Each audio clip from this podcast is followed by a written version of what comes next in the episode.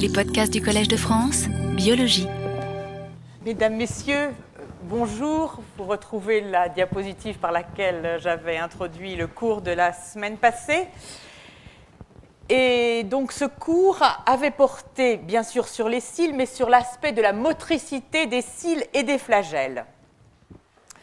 Nous avons vu les différents types de battements que vous voyez illustrés ici, battements en général complexes lorsqu'il s'agit des cils motiles, plus simples parfois pour le flagelle. J'ai résumé un certain nombre de données établies qui montrent que la courbure du cil est obtenue grâce au déplacement des doublets de microtubules les uns par rapport aux autres et que ce mécanisme met en jeu des moteurs des microtubules qui se dirigent vers le bout moins, les dinéines axonémales, à ne pas confondre avec les dinéines cytoplasmiques. Sur ce schéma de l'axonème de Chlamydomonas sont représentés sous forme de trois tiges, ici les bras externes de dinéine et les bras internes de dinéine. Nous avons vu qu'en ce qui concerne les bras externes de dinéine, trois chez Chlamydomonas, deux chez les mammifères. J'ai mentionné le fait que tous ces éléments figurés ici par un simple trait représentaient, le trait représentait en réalité de gros complexes moléculaires et en ce qui concerne les bras de dinéine, les bras externes, nous avons vu que chez Chlamydomonas, ils étaient formés de trois chaînes lourdes, deux donc chez les mammifères, que vous voyez ici figurer, alpha, bêta, gamma, qui portent l'activité ATPasique qui va leur permettre de se déplacer vers les bouts moins des microtubules. Ces chaînes lourdes étant associées à des chaînes intermédiaires, au nombre de deux ici, des chaînes légères jusqu'à neuf, et un complexe d'ancrage plus d'autres protéines, dont ici indiqué AK, une kinase. Nous avons vu que les bras externes de dinéine sont essentiels au battement du cil, ils en déterminent la fréquence. Quant aux bras internes, dont la composition est encore moins bien connue, ainsi que les doublets centraux C1 et C2, figurés ici, ils sont impliqués dans la forme qu'épousera le mouvement du cil ou du flagelle. Alors, à grands traits, j'ai brossé quelques propriétés connues des chaînes lourdes de dinéine. Alors, nous avons tout d'abord vu que ces moteurs sont très différents des, deux autres types de moteurs cellulaires que sont les myosines et les kinésines. Pourquoi? Parce qu'ils appartiennent à une classe de protéines complètement différente. Ils dérivent d'une classe d'enzymes à activité ATPase dite AAA pour ATPase Associated with Diverse Cellular Activities.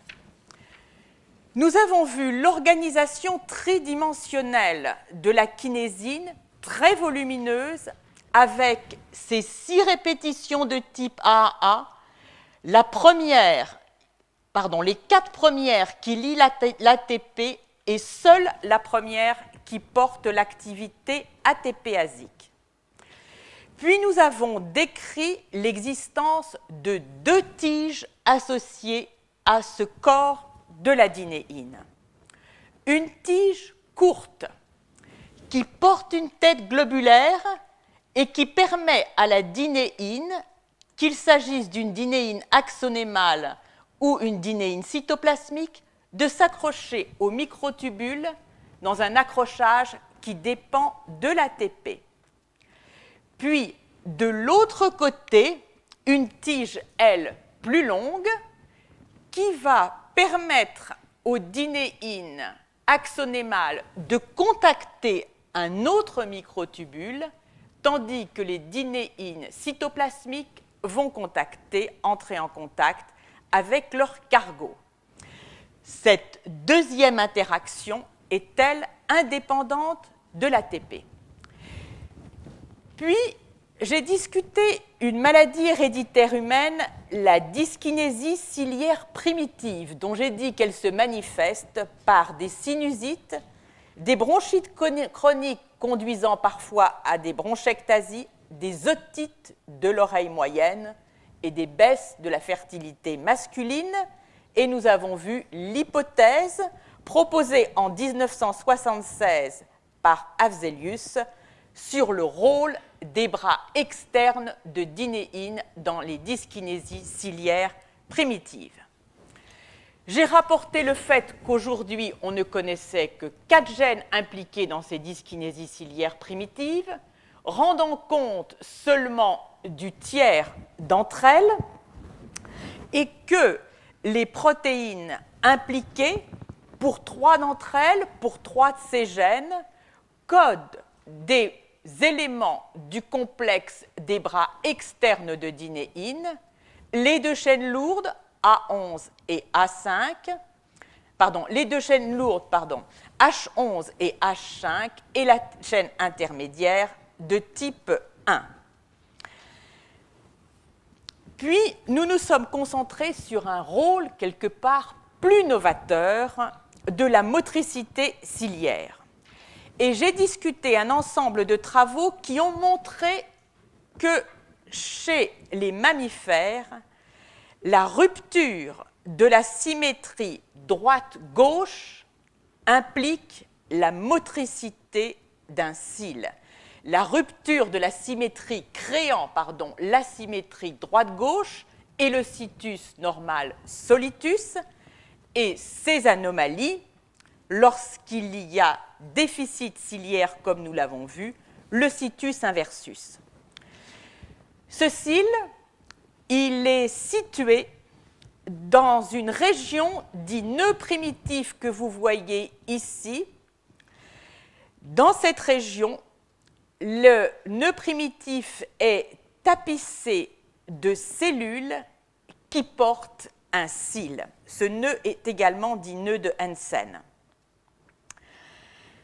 Alors, nous avons vu un ensemble de travaux qui, dans un premier temps, montraient l'existence précoce chez l'embryon de poulet d'une asymétrie d'expression d'un certain nombre de gènes, dont le récepteur 2A à l'activine, un membre des TGF-bêta, Sonic Hedgehog, le facteur de transcription HNF3 et nodal. Nous avons vu ensuite que c'est en étudiant un mutant murin défectueux dans une des sous-unités de la kinésine 2, kinésine 2 dont j'avais montré au premier cours qu'elle est indispensable à la construction du cil. elle est impliquée dans un mouvement antérograde des IFT qui va conduire à l'apport des éléments qui vont permettre la construction du cil, dont les tubulines. Chez ce mutant,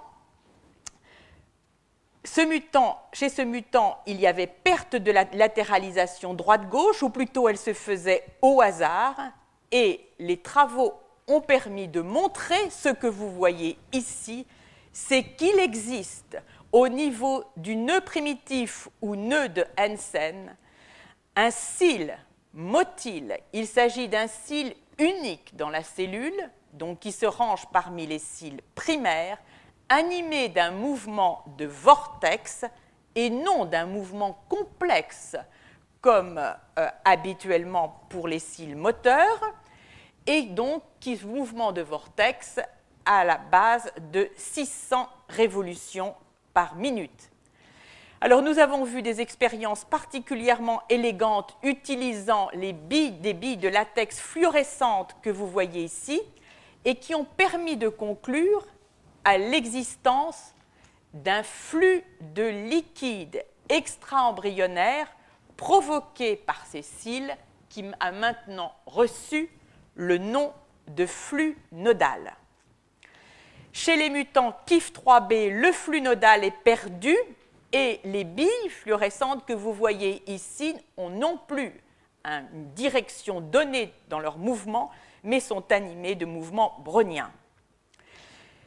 Le cil motile, nous l'avons vu, donc d'autres éléments ont euh, permis d'établir son rôle dans l'établissement de l'asymétrie droite-gauche.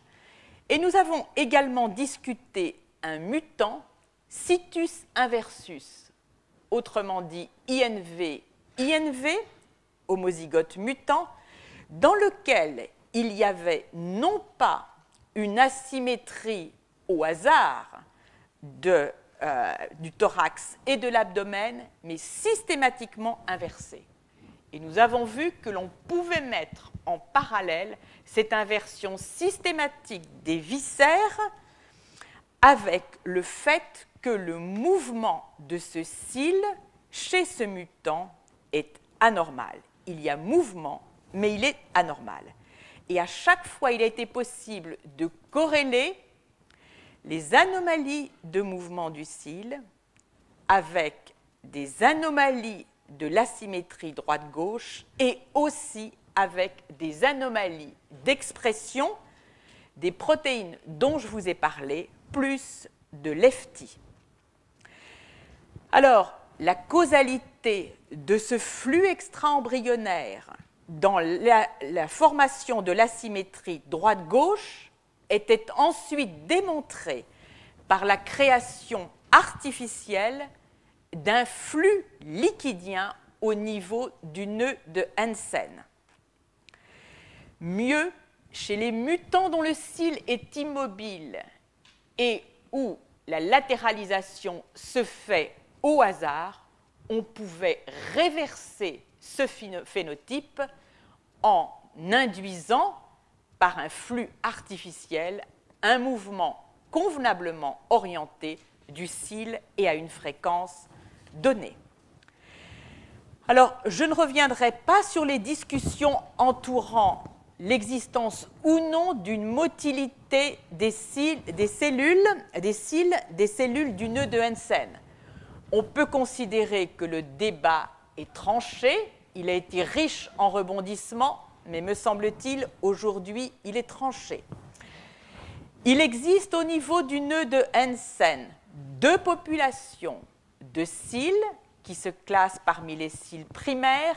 Il, il s'agit de cils uniques qui ont un arrangement de 9 plus 0 microtubules, c'est-à-dire qui n'ont pas de paire de microtubules centraux.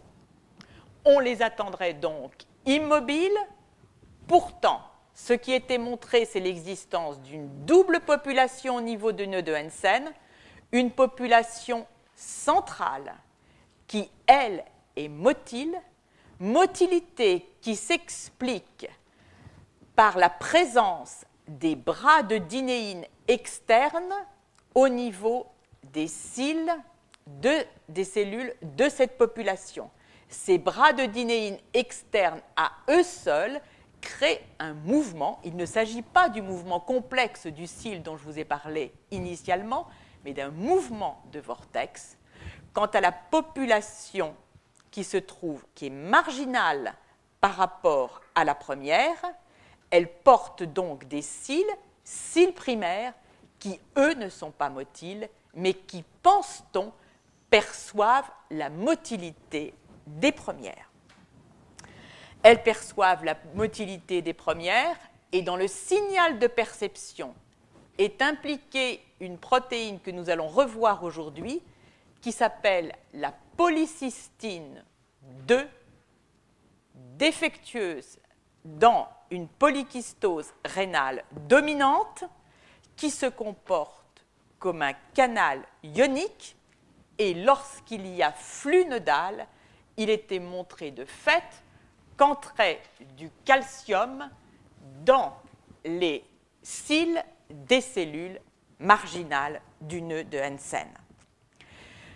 Nous avons vu pour conclure la question récurrente autour de ce cil.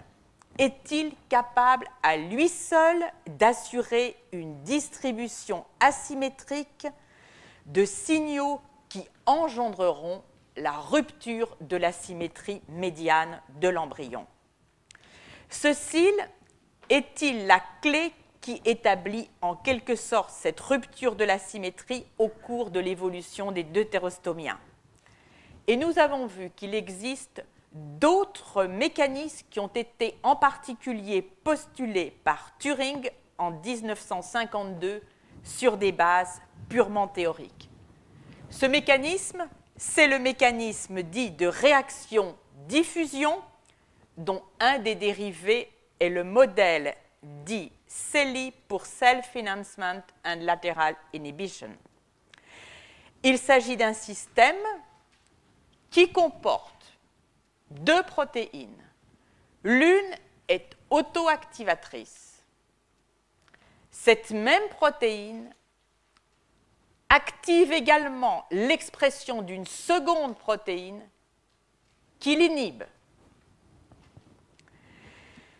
Or, l'expression de nodal et lefty, ces deux protéines, par leurs caractéristiques, répondent totalement à la définition d'un système CELI par leurs propriétés.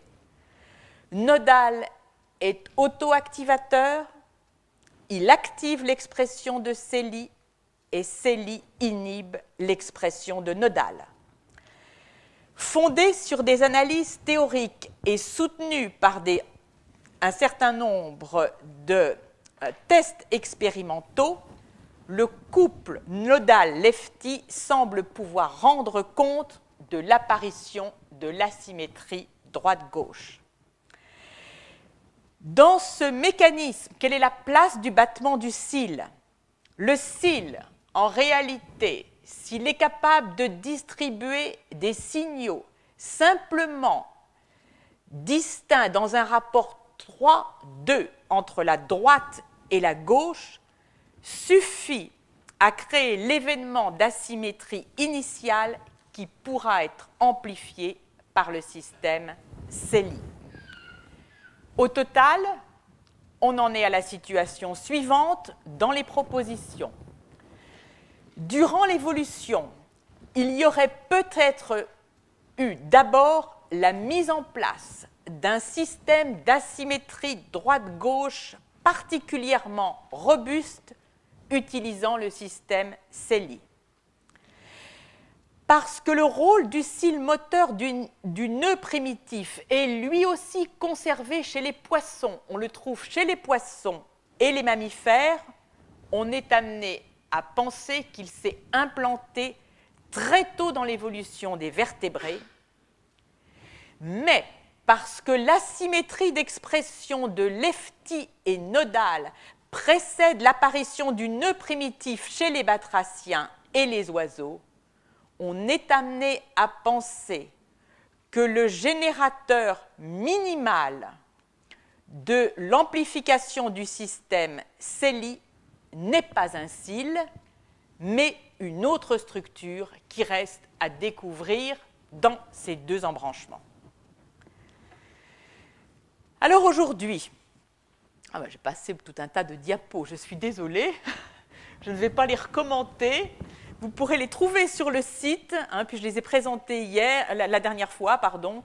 Donc le mouvement du cil, hein, ici, l'asymétrie nodale lefty et la façon dont elle est progressivement mise en place, et puis ce schéma qui récapitule l'idée que l'on a aujourd'hui de la mise en place de l'asymétrie droite-gauche, avec aux deux pôles, poissons et mammifères, un rôle central du mouvement du cil, et puis un autre mécanisme qui reste à découvrir, amplificateur du système CELI chez les amphibiens et les oiseaux.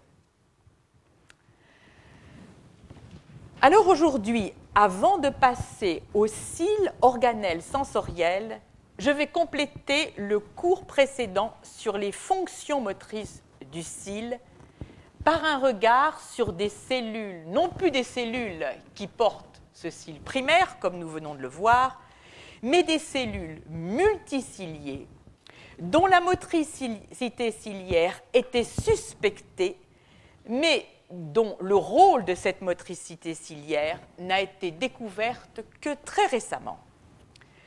Je vais discuter ces cellules qui tapissent la face interne des ventricules, épithélium que l'on appelle l'épandime, et qui sont ces cellules magnifiquement multiciliées que vous voyez ici.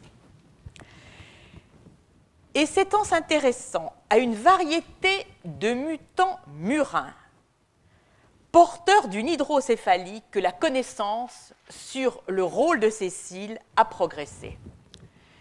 Alors tout d'abord, qu'est-ce que l'hydrocéphalie?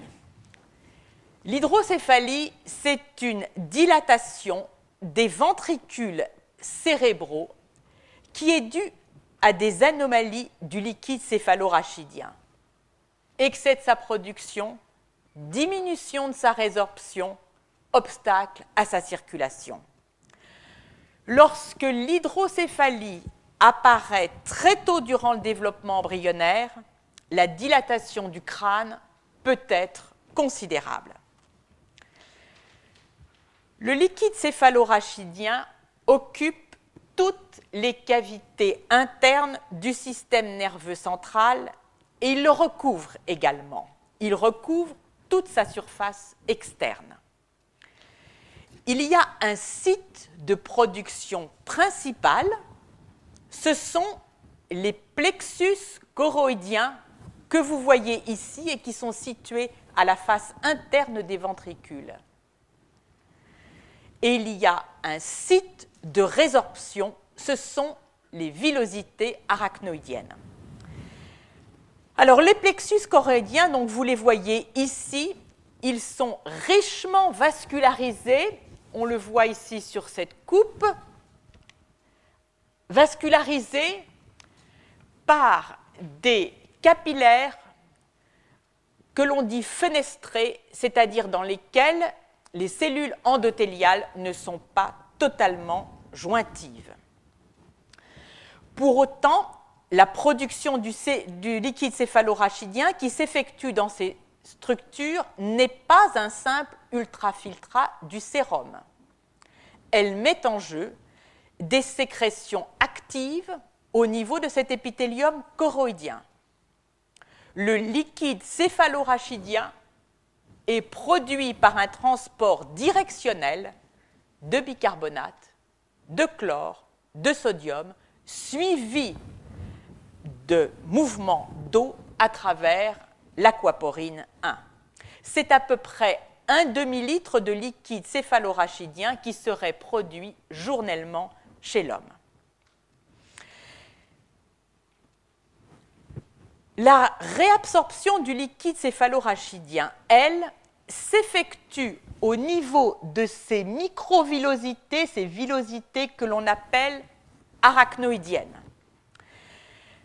Alors, qu'est-ce que sont ces, ces villosités? D'abord, le liquide céphalorachidien, dont je vous ai dit qu'il couvre également la surface cérébrale, circule dans cet espace que l'on appelle espace sous-arachnoïdien. Espace qui est limité par les deux méninges les plus internes, l'apimère et l'arachnoïde. Les villosités arachnoïdiennes, vous les voyez schématisées ici, elles dérivent donc de l'arachnoïde et elles traversent la troisième méninge, la durmère, et font saillie dans le système, dans le sinus veineux. Par conséquent, le trajet du liquide céphalorachidien, sa réabsorption va se faire in fine au niveau du sinus veineux. Alors, d'un mot, la circulation du liquide céphalorachidien dit aussi liquide cérébrospinal. Il est produit, vous le voyez ici, dans les plexus choroïdiens ou choroïdes qui tapissent donc la face interne des ventricules et sont plus particulièrement situés dans la région postérieure des ventricules latéraux. Ensuite, le liquide céphalorachidien quitte ces ventricules latéraux et gagne le troisième ventricule à travers un passage que l'on appelle le foramen de Monro.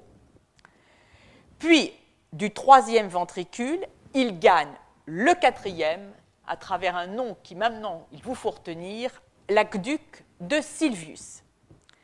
Finalement, arrivé ici, il prend deux directions. Soit il pénètre, comme vous le voyez ici, dans le canal épandymère de la moelle épinière, soit il quitte ce circuit interne pour gagner les espaces euh, sous-arachnoïdiens. Alors nous allons voir ce que nous avons appris de l'étude des mutants murins atteints d'hydrocéphalie. Et le premier, nous retrouvons le mutant dont nous avons déjà parlé, atteint dans les bras de la chaîne lourde de dinéine H5 que nous avons vu pour son situs inversus. Chez lui, il y a situs inversus et il y a aussi hydrocéphalie avec une dilatation très importante des ventricules que vous pouvez voir ici, dilatation qui est telle que chez le mutant, on voit cette saillie de la boîte crânienne. Alors, ce qui était observé, c'est que dès lors qu'on s'est aperçu qu'il y avait cette anomalie, cette hydrocéphalie, chez ce mutant donc, qui a perdu la motricité ciliaire, l'hypothèse la plus simple a été de dire que ces cils épandymères sur, qui tapissent donc la face interne des ventricules était donc impliqué dans le flux de liquide céphalorachidien. Cette hydrocéphalie apparaissait au jour 6 après la naissance.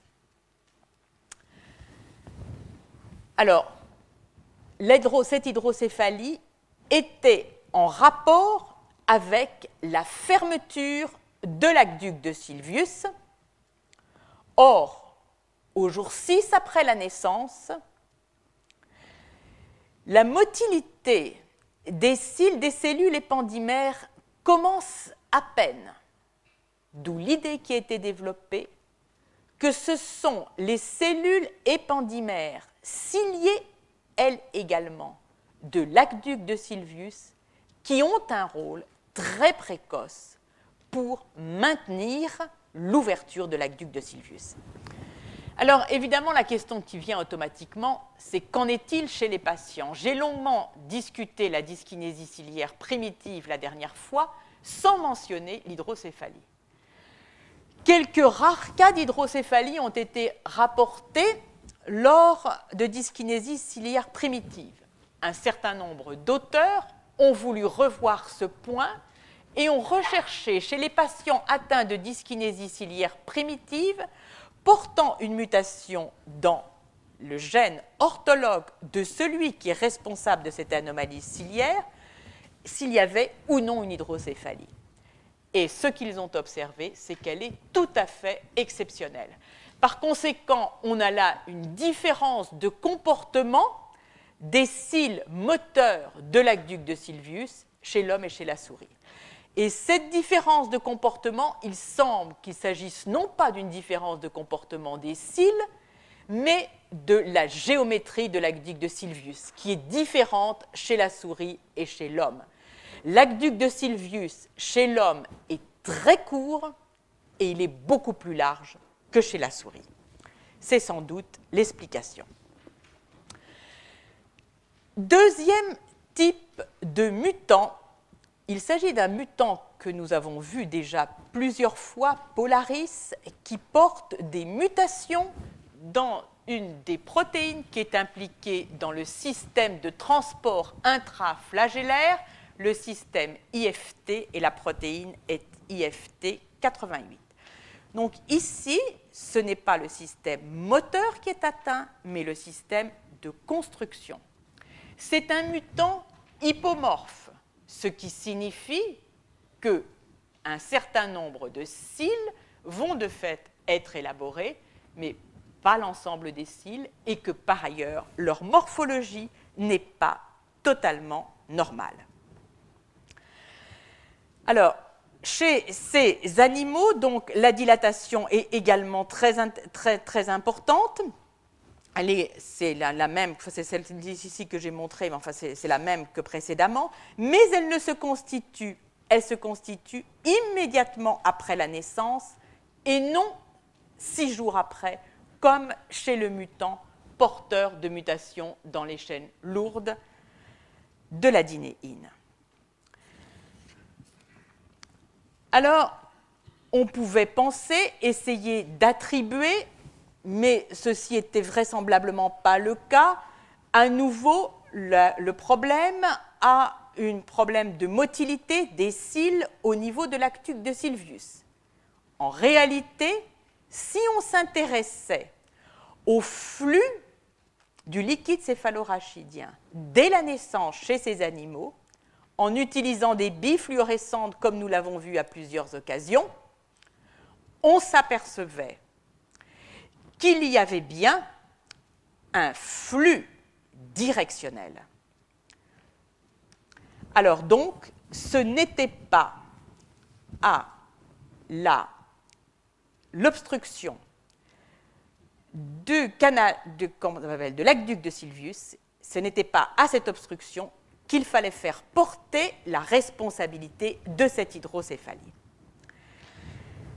Alors les auteurs ont recherché d'autres explications et ils se sont dirigés vers une explication complètement autre, abandonnant une explication de motilité pour une explication de nature biochimique.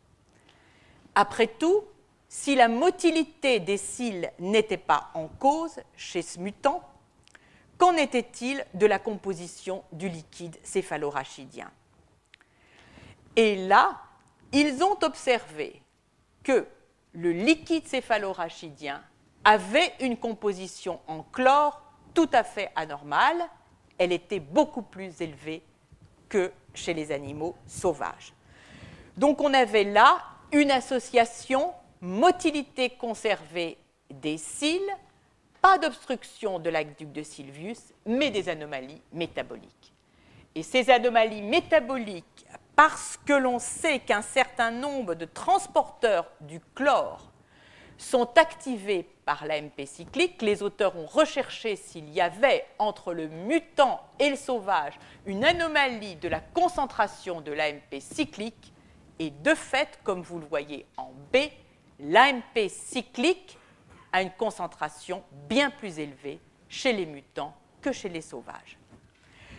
Donc ici, on touche du doigt une autre fonction des cils que nous reverrons très largement dans le dernier cours. C'est une fonction au niveau de l'homéostasie ionique.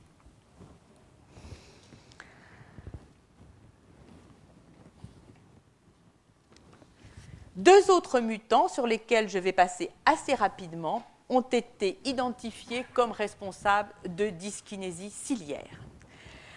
Alors, l'un, je les ai regroupés parce que dans les deux cas, il s'agit d'anomalies euh, responsables d'hydrocéphalie, pardon. Parce que dans les deux cas, il s'agit d'anomalies qui portent sur ces doublets centraux de tubuline. Alors, qu'a-t-il été observé chez ces mutants Ils sont très peu, euh, étudiés au plan physiologique, mais ce qui est certain, c'est que chez l'un d'eux au moins, il y a perte de cet appendice du doublet C2 et en partie d'un autre petit appendice situés à proximité.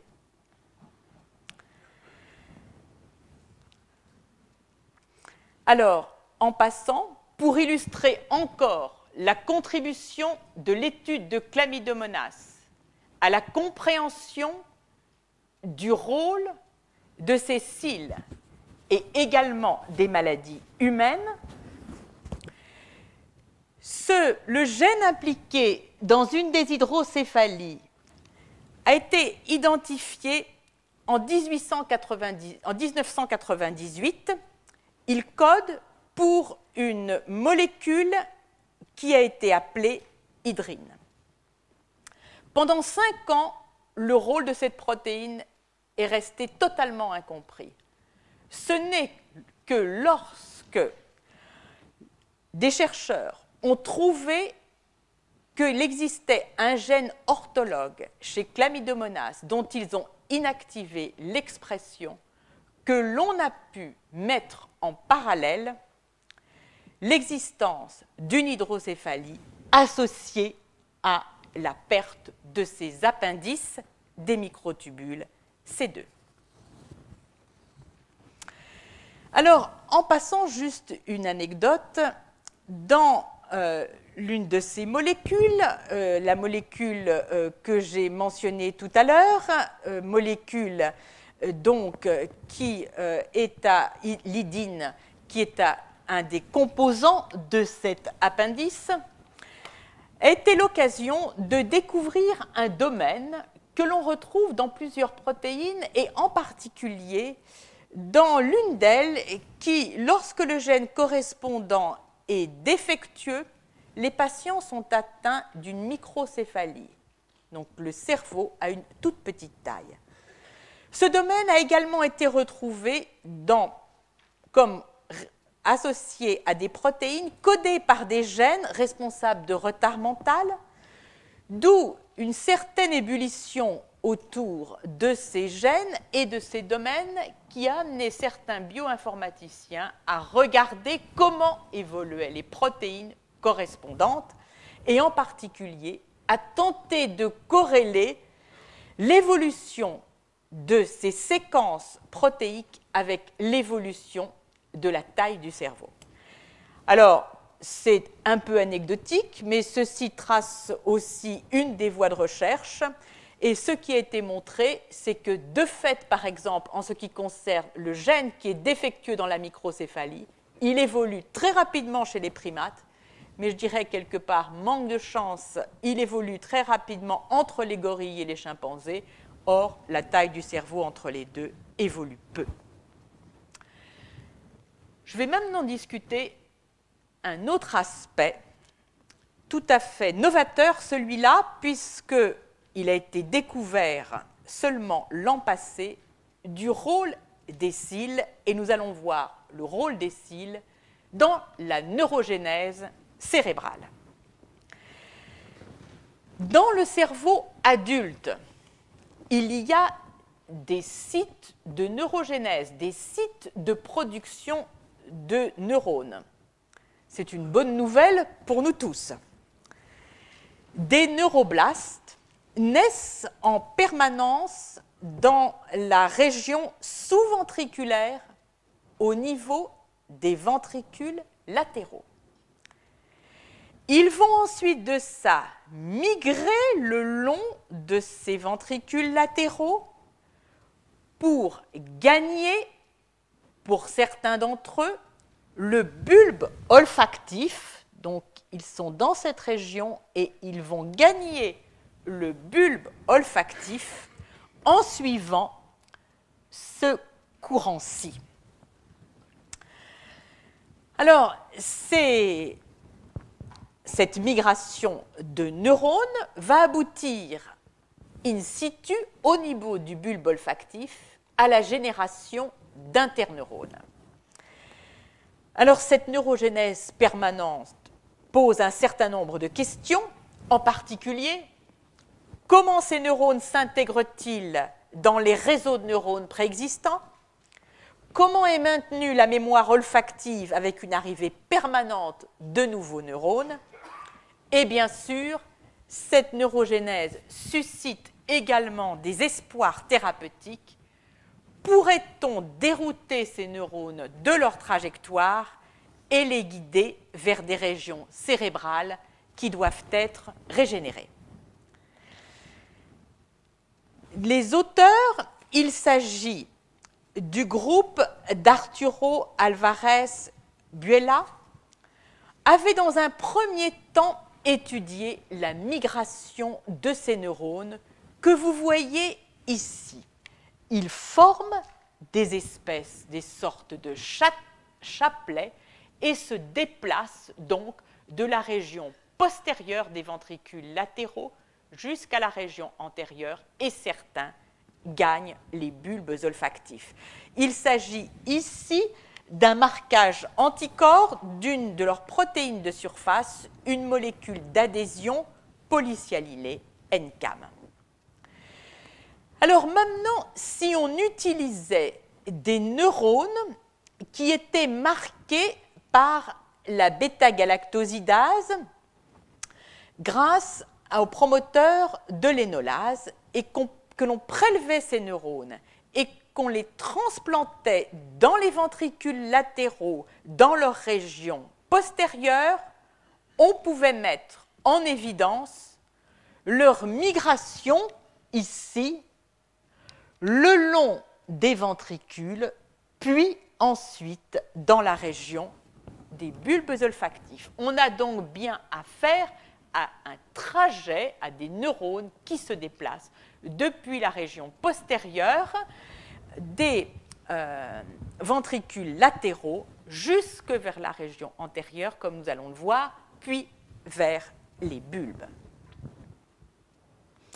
Ces chapelets, en fait, on peut montrer qu'on passe de neurones transplantés dans la région postérieure à des neurones présents dans les bulbes olfactifs en une dizaine de jours. Belle observation.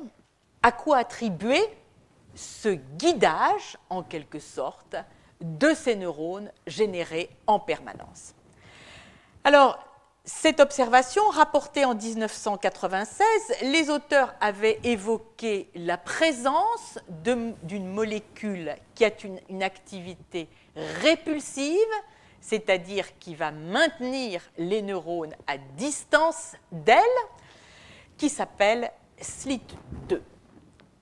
Mais SLIT2, à l'époque, n'avait été trouvé que dans le septum, la partie médiane entre les bulbes, entre pardon, les ventricules latéraux.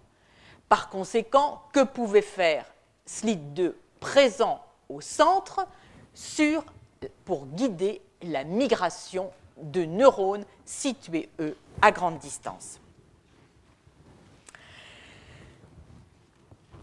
Les auteurs ont repris ce travail et suite à une observation qui est la suivante.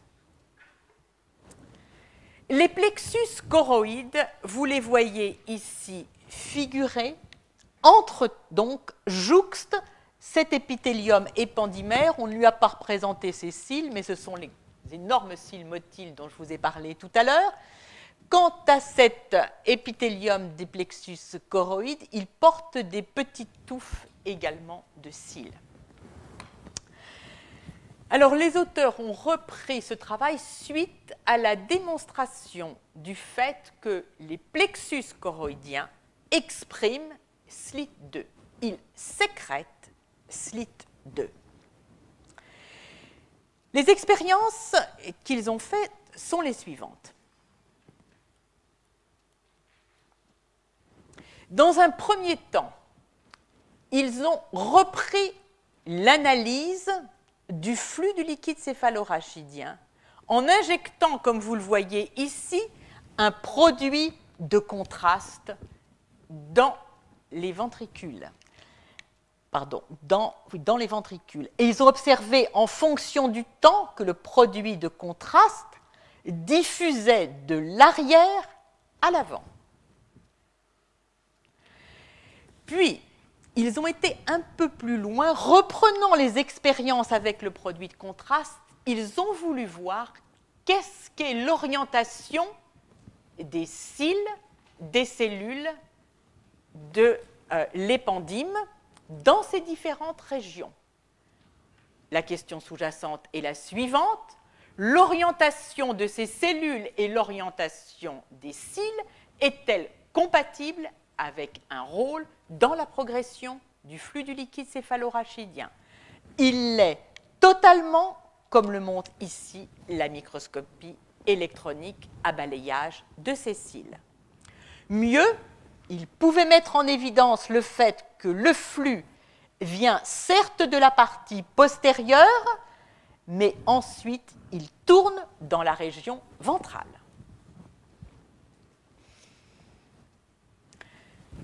Si ce flux est tel, va-t-il être capable d'établir un gradient, par exemple, de slit 2 Alors, dans un premier temps, ils ont également examiné, en utilisant l'imagerie par résonance magnétique nucléaire, le mouvement des sécrétions des plexus choroïdes.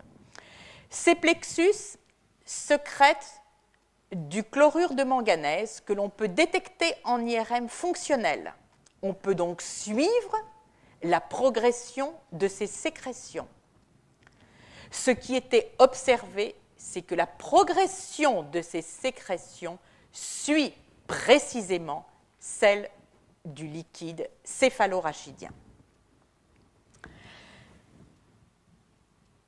Donc, tout paraissait indiquer que les sécrétions provenant des plexus choroïdes se trouvaient dispersées dans les ventricules latéraux le long grâce au mouvement, grâce au flux pardon, de liquide céphalorachidien, lui-même dû sans doute à la motilité de ces cils.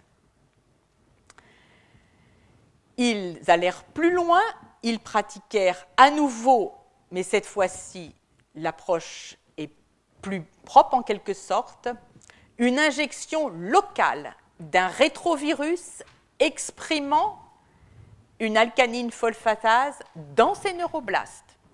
Et ils regardèrent pour une injection qui se situait dans la région postérieure des ventricules latéraux, comment elle progressait en fonction du temps et ils observèrent que les neuroblastes suivaient certes ce trajet de, la région caudale à la région rostrale et s'engageaient ensuite dans les bulbes olfactifs, mais que certains continuaient leur chemin dans la région antérieure, c'est-à-dire suivaient exactement le flux du liquide céphalorachidien. Alors, ils utilisèrent les mutants. Et nous voilà à nouveau avec le mutant Polaris. Si le flux du liquide céphalorachidien est nécessaire, qu'en est-il chez le mutant Polaris? Chez le mutant Polaris, au moment où ce flux devient défectueux, c'est-à-dire au-delà de l'étape initiale que j'ai évoquée tout à l'heure dans le contrôle de l'homéostasie ionique. Au-delà, il y a perte de la motricité. Qu'observe-t-on? Les trains de ces neurones, au lieu d'être normalement organisés en ayant une direction euh, particulière, n'ont plus de direction, ils se répandent dans un ensemble de directions distinctes il fallait encore apporter la preuve que l'on n'avait pas là à faire un déficit intrinsèque de ces neuroblastes chez Polaris. Par conséquent, ce qui a été fait, c'est de prélever ces neuroblastes chez le mutant Polaris, de les marquer et de les réinjecter en position postérieure dans les ventricules latéraux. Et à ce moment-là, qu'a-t-il été observé Une distribution complètement normale de ces neuroblastes. Par conséquent, il n'y a pas d'anomalie intrinsèque de ces neurones de Polaris. ils peuvent migrer normalement s'ils sont transplantés dans un contexte sauvage. Transplantés dans un contexte mutant, ils ne migraient pas. Donc, tout ceci. Tend montrer, tentait à montrer que ce sont bien les cils motiles dans, des, cellules de l'épendyme qui sont en cause et indiquaient que vraisemblablement, elles pourraient jouer un rôle dans la distribution de SLIT2 sécrétés par les, par les plexus choroïdes. La preuve en a été apportée. Une protéine de fusion a été synthétisée. Une protéine dans laquelle SLIT2 est couplée à la phosphatase alcaline. Et elle a été injectée à proximité immédiate des plexus Qu'observe-t-on? Chez une souris sauvage, il y a bien un gradient euh, euh, euh, entre la région arrière et la région antérieure de la distribution de SLIT2, la même expérience pratiquée chez le mutant Polaris, on n'observe pas ce gradient de la distribution de SLIT2.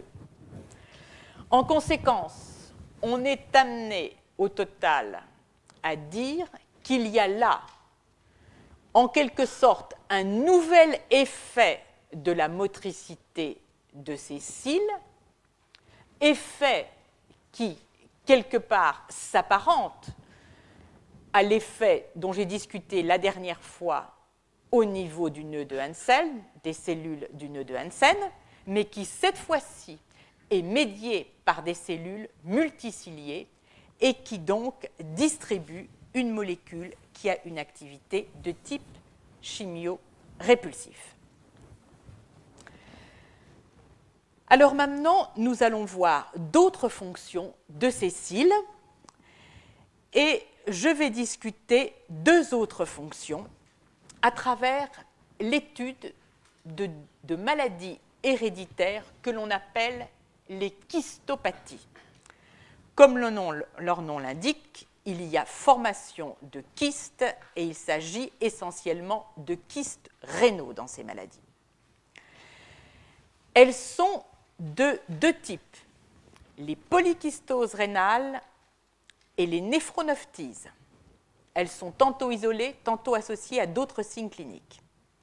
Alors, un bref rappel de la structure du rein. Alors c'est un schéma euh, qui est issu d'un manuel déjà relativement ancien, mais enfin la structure du rein n'a pas dû beaucoup se modifier, qui indique donc que le rein comporte une région corticale et une région modulaire, médulaire. L'unité de base est le néphron, avec deux régions la région des glomérules que vous voyez ici, où s'effectue la filtration, en quelque sorte, à partir du sang, la genèse de l'urine primitive, puis ensuite de ça, une région tubulaire proximale, cette longue anse de, de Henley, puis la région distale qui vient se jeter dans ce tube collecteur. Alors, l'unité donc de, base, je vous l'ai dit, est le néphron.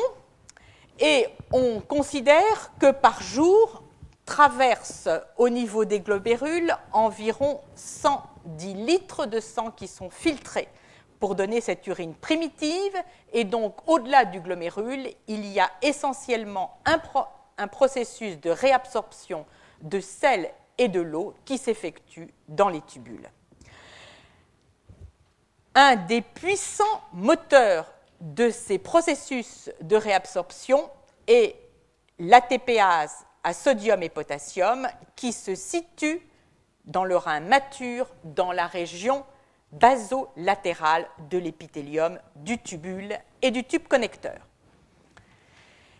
Alors maintenant, je vais successivement discuter les points suivants. Je ne sais pas jusqu'où je pourrais aller, compte tenu de, l'heure, mais voici les points que je vais discuter. Premièrement, le lien entre le cil primaire et la formation des kystes rénaux. Deuxièmement, l'identification des gènes responsables de la polykystose rénale autosomique dominante, PKD1, PKD2, qui codent pour les polycystines 1 et 2. Puis, la mise en évidence du caractère en réalité récessif in situ de la polykystose rénale dite autosomique dominante, la localisation subcellulaire de PKD1 et PKD2, quelques caractéristiques de PKD1 et PKD2, puis nous verrons une autre néphropathie héréditaire la néphronophthise et nous nous interrogerons sur ce que l'on sait aujourd'hui des mécanismes qui peuvent expliquer les deux anomalies qui caractérisent ces polykystoses, ces kystopathies, qui sont la formation des kystes. Formation de kystes ceci veut dire trouble de l'homéostasie liquidienne et prolifération cellulaire pour former ces kystes. Alors, je discuterai d'abord et principalement des troubles de la prolifération cellulaire. Alors, ces kystes, dans les polykystoses autosomiques dominantes, vous les voyez, ils se forment euh, un peu partout, aussi bien au niveau du cortex qu'au niveau de la médula, et ils peuvent fusionner comme ici au niveau du tube collecteur. Alors, dans un premier papier, un premier gène a été identifié comme responsable de polykystose rénale. Il s'agissait d'un gène responsable d'une polykystose rénale chez la souris.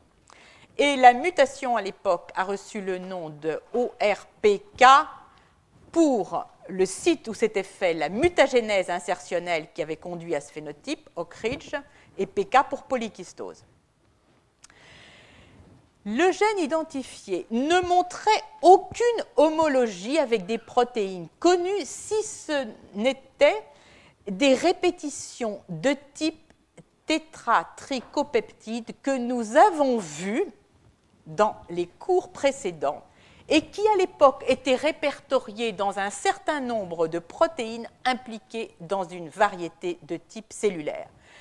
Faute de mieux, dans cet article de 94, les auteurs concluaient la protéine est impliquée, pourquoi pas, dans, le cycle cellulaire, je dirais une hypothèse qui euh, n'était euh, soutenue par rien, mais qui effectivement euh, pouvait être proposée un peu comme ça. En 2000, six ans après, on retrouve Chlamydomonas. C'est là que le groupe de George Whitman et de Douglas Cole identifie le gène orthologue chez Chlamydomonas, c'est l'IFT 88, et vous avez reconnu que le mutant dont il s'agit, c'est Polaris, qui a d'abord été identifié comme lorsqu'il est défectueux, créant des kystes rénaux.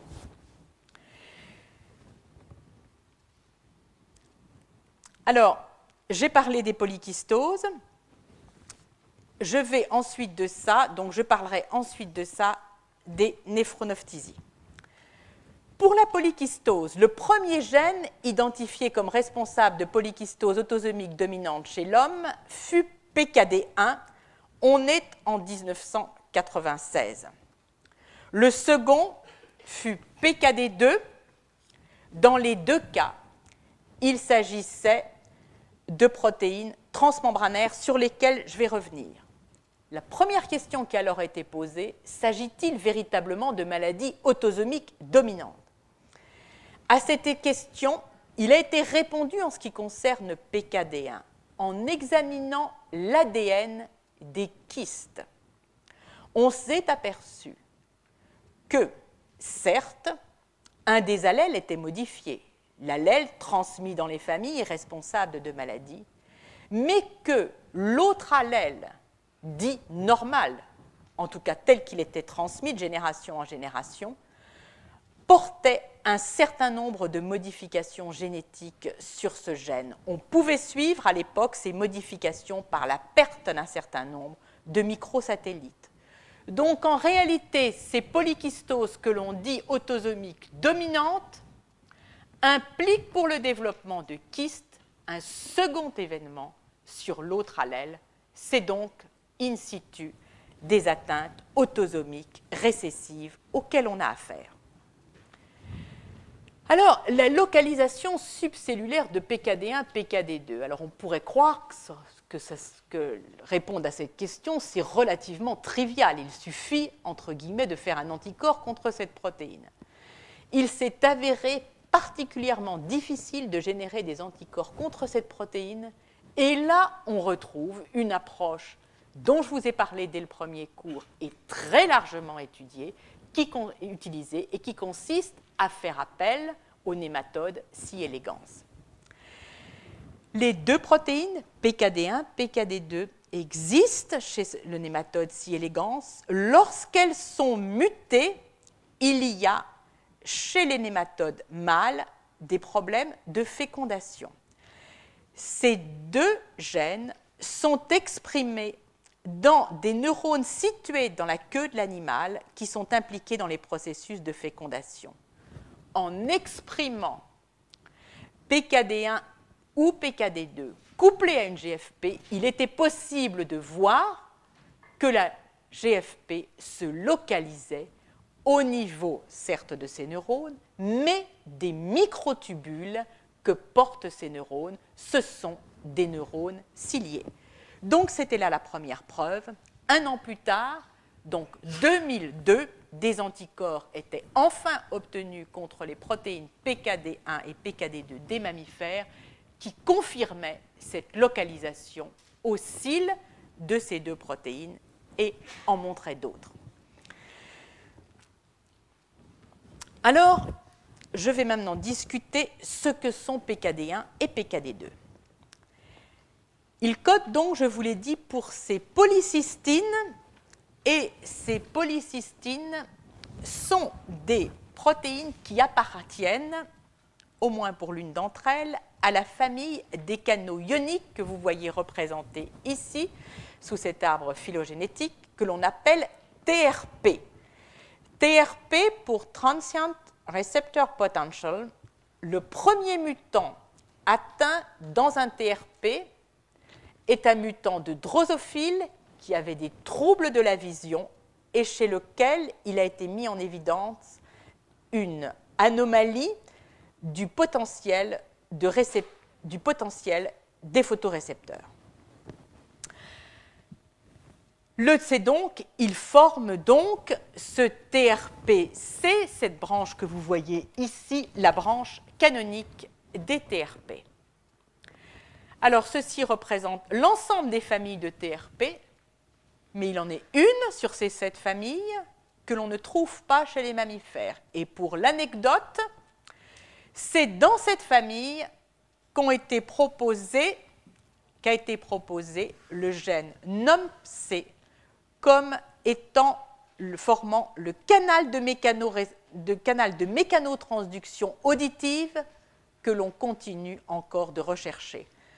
Ceci avait été postulé en raison d'absence de transduction observée au niveau de la ligne latérale des poissons et chez la drosophile lorsque ce gène est muté.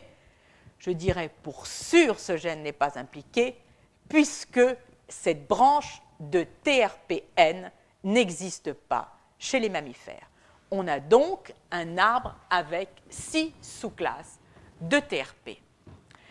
Ici, donc, la sous-classe qui nous intéresse, TRP-PP, qui comporte donc les polycystines. Alors, vous remarquez tout de suite que n'est pas figurée la polycystine 1 donc défectueuse dans la polykystose rénale de type 1, mais seulement la polycystine 2. Alors pourquoi vous la voyez, vous voyez ici la polycystine 2, elle, sa structure prédite correspond tout à fait un canal de type TRP, avec qui est en plus apparenté à certains canaux dépendants dont l'activation dépend du voltage, avec cette cette boucle dite P-loop, alors que PKD1, lui, a une structure complètement différente. Par conséquent, on ne peut pas ranger aujourd'hui PKD1 dans la famille des TRP. Pour chacune des molécules PKD2, PKD1, il y a bien sûr la molécule PKD2 et des molécules voisines qui sont dites PKD2-like et PKD1-like. Alors, en ce qui concerne euh, PKD2, six domaines transmembranaires. En ce qui concerne PKD1, 11 domaines transmembranaires. Une région extracellulaire particulièrement longue qui porte des répétitions de type PKD ici indiqué. Un site ici en vert dit GPS qui est un site d'hydrolyse que l'on retrouve dans un grand nombre de protéines récepteurs aux protéines G, et puis d'autres domaines extracellulaires. Et la marque des PKD1, c'est ce domaine REG pour lequel il a été généré un certain nombre d'anticorps dirigés contre cette protéine. Alors, les TRP, d'une façon générale, sont des canaux cationiques il laisse passer le calcium, sauf le TRP N4 et N5 qui ne sont perméables qu'aux cations monovalents. Et ils ont une sélectivité à l'égard des cations qui varie de l'un à l'autre. Sélectivité pour le calcium par rapport au sodium qui s'étend de 0,3 à 10, sauf pour les TRP V5 et V6 où elle est supérieure à 100. Et ce qu'il faut savoir, c'est que ces TRP, d'une façon générale, sont impliqués dans un très grand nombre de mécanotransductions sensorielles, réception au froid, au chaud, à la douleur et à l'étirement.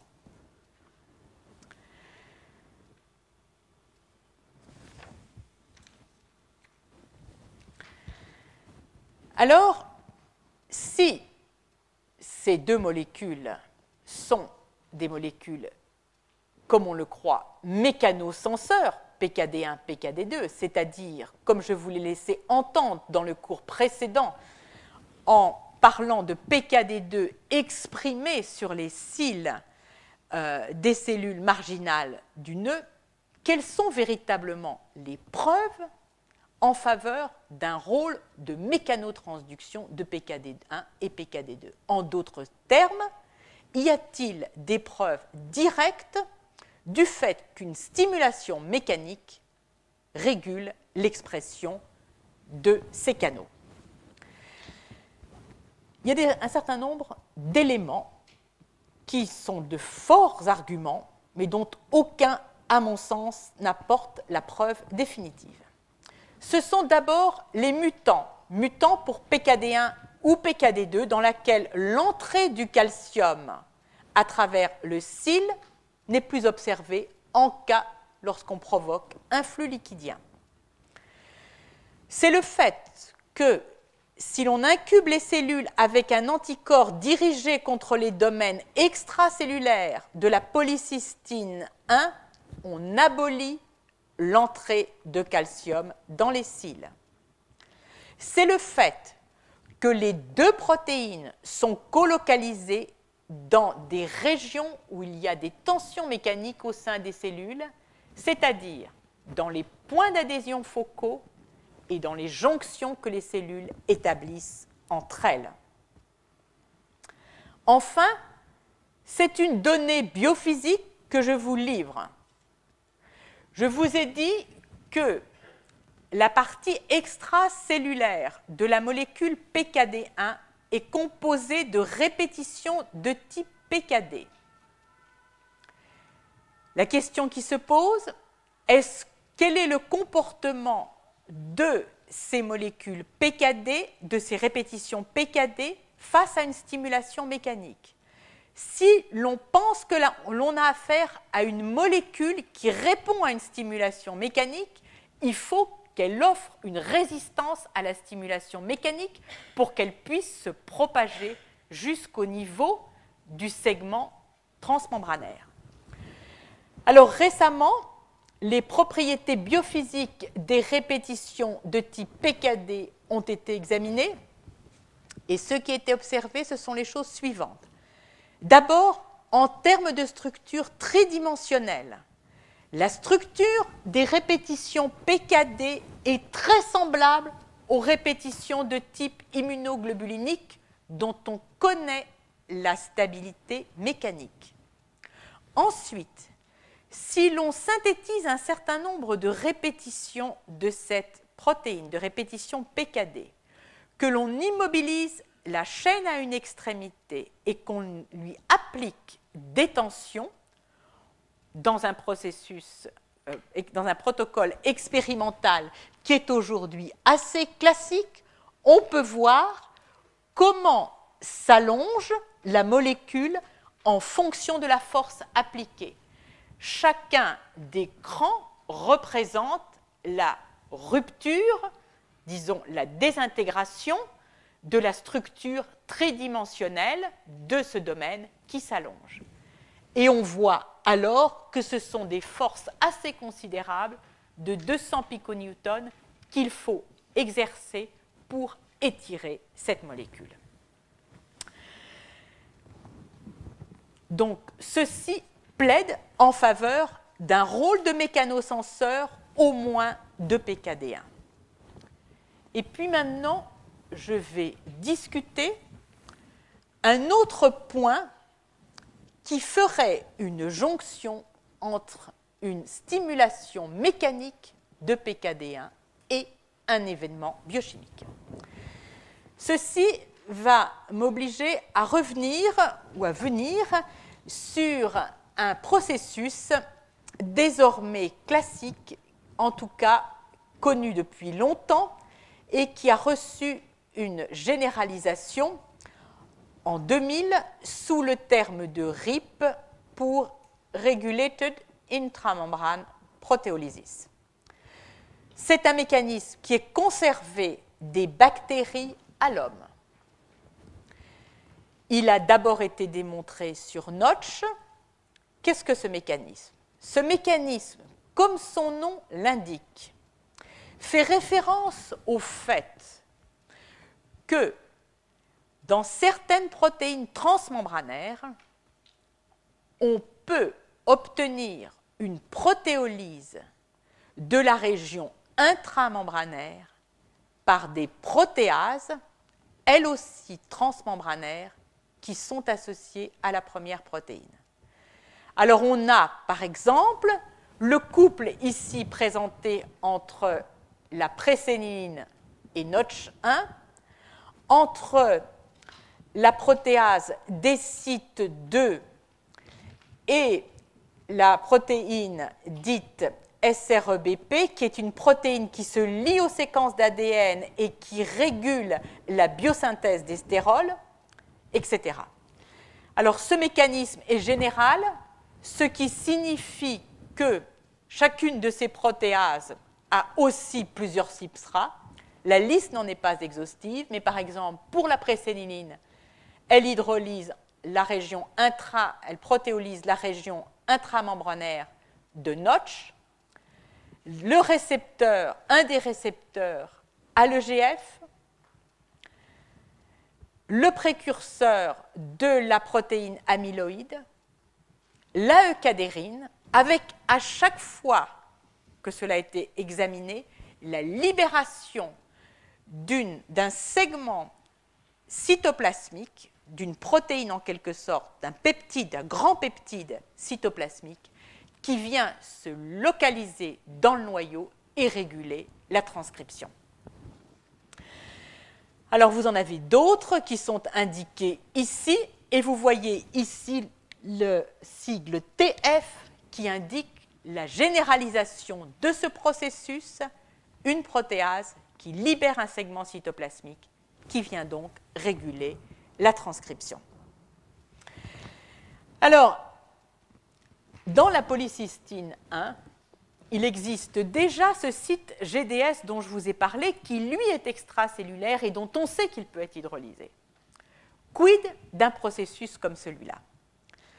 C'est en tout cas fondé sur cette idée qu'un certain nombre de chercheurs se sont engagés dans la recherche de la présence du fragment intracytoplasmique de la polycystine 1 dans le noyau.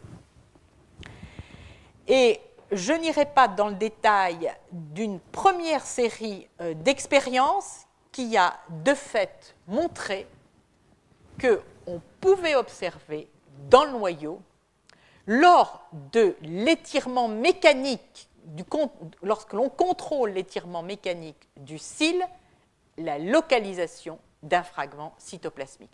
Ces expériences en elles-mêmes ont été ensuite de ça contestées, mais récemment, il a été montré à nouveau qu'un fragment, au moins de la région cytoplasmique de la polycystine 1, par un mécanisme qui a pu être véritablement mis à plat, se localise au niveau du noyau. Alors, j'aurais là en quelque sorte un lien excellent avec le point que je souhaite développer, qui est le rôle entre le signal mécanique et la prolifération cellulaire par le passage d'un fragment cytoplasmique au noyau. Alors, pour autant, je vois que compte tenu de l'heure, je vais m'engager seulement la semaine prochaine dans les mécanismes qui gouvernent la prolifération cellulaire en réponse à un signal mécanique de stimulation du cil primaire du rein mais je vais quand même, avant de terminer, présenter deux autres protéines dont nous aurons besoin. C'est d'une part la protéine qui est codée par la forme de polykystose rénale autosomique récessive. Elle a été isolée en 2002 chez le rat. Elle code pour une protéine, à nouveau une protéine transmembranaire qui a reçu le nom de fibrocystine, très différente euh, des deux autres.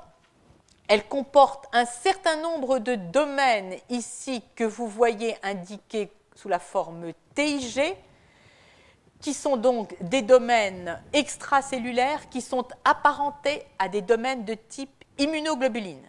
Puis, illustrant le peu de choses que l'on sait sur cette protéine, vous voyez ici deux domaines, l'un en rouge qui signe son apparentement à une autre protéine dont on ignore tout, et celui-là en bleu encore davantage, puisqu'il s'agit simplement d'une homologie avec une protéine produite, un cDNA isolé au DKFZ.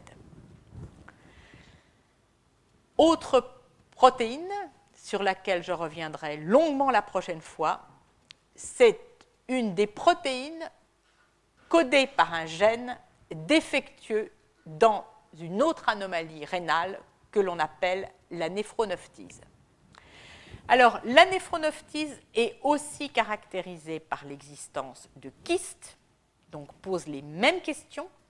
Comment les gènes défectueux dans la polykystose et la néphronephtyse sont impliqués d'une part dans l'homéostasie ionique et la prolifération cellulaire, mais dans la néphronephtyse, il y a davantage d'apoptose cellulaire que dans la polykystose rénale. Alors, là aussi, on retrouve une démarche que vous allez peut-être trouver un peu lente, mais c'est ainsi qu'elle a été faite. le gène a été isolé en 1998 chez un mutant de souris atteint de polykystose autosomique récessive. Le mutant, c'est le mutant dont j'ai discuté auparavant, le mutant INV, et la dont je vous ai dit que les mouvements au niveau du cil nodal étaient anormaux. La protéine a été appelée inversine Et ce n'est qu'en 2003 que les chercheurs ont pu montrer que l'orthologue du gène INV était chez l'homme responsable de la néphronophtise de type 2. Alors cette inversine, elle, ce n'est pas une protéine transmembranaire, c'est une volumineuse protéine qui comporte 16 répétitions en chirine, 3 signaux de localisation, vous voyez sans doute pas très bien, nucléaire, et deux domaines de type IQ qui lient les calmodulines. Elle lie cette protéine, on le sait, la tubuline également, la bêta-caténine et la N-cadérine. Depuis, il a été montré que ces quatre protéines sont colocalisées au niveau du cil, au niveau des jonctions d'adhérence, au niveau des points focaux d'adhésion. Ceci indique donc vraisemblablement à nouveau leur participation dans la genèse de signaux de transduction en réponse à des stimulations mécaniques. Alors, je n'irai pas plus loin aujourd'hui pour ne pas fragmenter de façon euh, tout à fait euh, anormale le cours. Et nous verrons la prochaine fois comment les explications mécanistiques dont on dispose en termes de signalisation qui peuvent expliquer la formation de ces kystes et principalement la prolifération cellulaire. Merci de votre attention.